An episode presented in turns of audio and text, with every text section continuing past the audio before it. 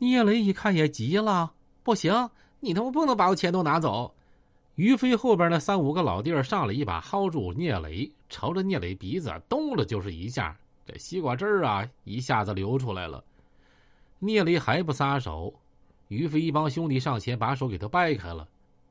哎，这是飞哥哈，以后见着飞哥给我老实点听见没有？这几百块钱就当请兄弟们吃火锅了，以后每天二百，按时给我叫上，否则别在这摆摊了，知道不？于飞领着一帮人大摇大摆的就这么走了。卖西瓜的大爷说：“呀，哎呀，你别跟他们讲了，小伙儿啊，你还是年轻啊，没有经历过社会，你知道不？你刚才给他拿五十块钱就没有事儿了，让他拿走两双皮鞋怎么的呀？你非得在这儿拦着，我紧着在那儿劝你，你也不听啊！”聂磊把拳头一攥，眼睛一瞪，把卖西瓜老头吓一跳。你怎么用这种眼神瞅我呀？我这小伙儿啊，你要是想在这摆摊儿啊，还就得每天给他拿份儿钱。不过这一天二百呀，实在有点太他妈多了啊！我看你小伙还不错，那实在不行的话，我给你介绍个别的地方啊。你会做生意，在哪都能发财，别非得在这较劲了，行不行啊？那我要去别的地方，他们还欺负我呢。我一共就这点钱了，我进完鞋，交完房租，就剩卖的这几百块钱了。我今天晚上连饭也吃不上了。聂磊摆摊第一天，因为保护费的事儿啊，落了个白忙活，而且还挨了打了。生活还要继续。第二天一早，他又到了市场，摆起了皮鞋。于飞也开始了一天的安排，让手下四个兄弟去收保护费，特意叮嘱。必须收聂磊二百。于飞一个兄弟说：“呀，哎呀，我就乐意欺负老实人，我就乐意欺负不敢还手的人。聂磊就算一个，一看就是大学刚毕业的生瓜蛋子。”摊位上，聂磊看到三四个小子迈着小方步走了过来，他好像啊看到瘟神似的，但也无法回避。走到近前，那领头的小伙说：“哎，钱准备好了吗？”今天两百块管理费该交了，大哥呀，别人都是五十，我也五十啊，我六十七十也行，我就是想好好的做点生意，你就让我在这摆摊儿啊，我比别人多二十还不行吗？说话间，聂磊地上准备好的一盒烟，可领头的兄弟不客气的接过烟，又说：“不行，飞哥说了，两百少一份回去都得收拾我，理解理解哥哈，是吧？”来吧，二百，这不又卖了几双鞋吗？又卖了四五百块钱吗？拿两百就行啊，多了咱也不要。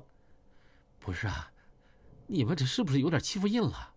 俺爸妈把所有积蓄都给我了，我去找我刘婶借了三千块钱，我上温州进货，我所有钱都花掉了。我要是把钱给你们，我吃啥呀？哈啥呀？啊？我刘婶和我刘叔还等着我有出息了回家还钱呢，再商量商量行不行？别这么欺负我了，行不？我一天给你八十块钱，只要别超过一百，咱就可以商量，行吗？我就想在这个地方啊干两个月，我稍微攒点钱，等我有条件，手里边稍微宽松一点，我就上别的地方摆摊去，行不行啊？大哥，我求你了，你别欺负我了，行不？今天哥几个啊，一人一双皮鞋，咱啥事也没有，行不行啊？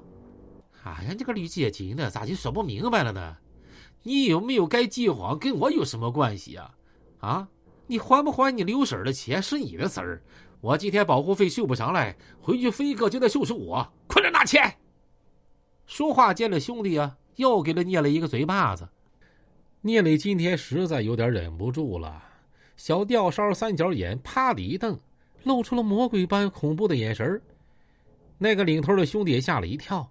就见聂磊绕到摊位前说：“呀，钱我没有，我告诉你我有什么啊！”说着话，聂磊到了旁边卖西瓜的这个摊上，顺手拿出一把西瓜刀，朝着那小子就过去了。钱我没有，我有刀。今天你想拿走我一分钱，我他妈打死你，我扎死你，我杀了你！聂磊的眼神直盯着那个兄弟，眨都不带眨的，跟狂魔似的。那个小伙听到“杀了你”这三个字儿，心里也怕，但他是带着小兄弟出来的，不能怂啊。那小伙硬着头皮：“哎呀，个驴血精的，你敢动刀是吧？咋的？来，扎我来！你瞅这扎来！聂磊，聂磊！”这个时候啊，刘安丽见到聂磊手中拿了个刀，跑了过来：“聂磊呀，把刀放下，你可千万不能打他们。”打了他们，你就惹大麻烦了，他们会讹死你的！快把刀放下，快点儿！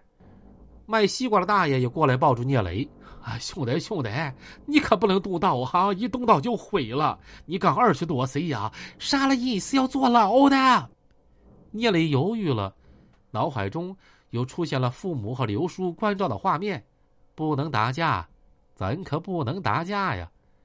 一见聂磊拿了个小刀，不敢扎。那小伙胆儿肥了，往前一步，上来拍着聂磊的脸蛋儿，不敢捅了是不？是不是不敢捅了？说着，啪的一声，又给了聂磊一个嘴巴子。哎呀，我今儿他妈的，你拿了个小西瓜刀比划啥呀？啊哈！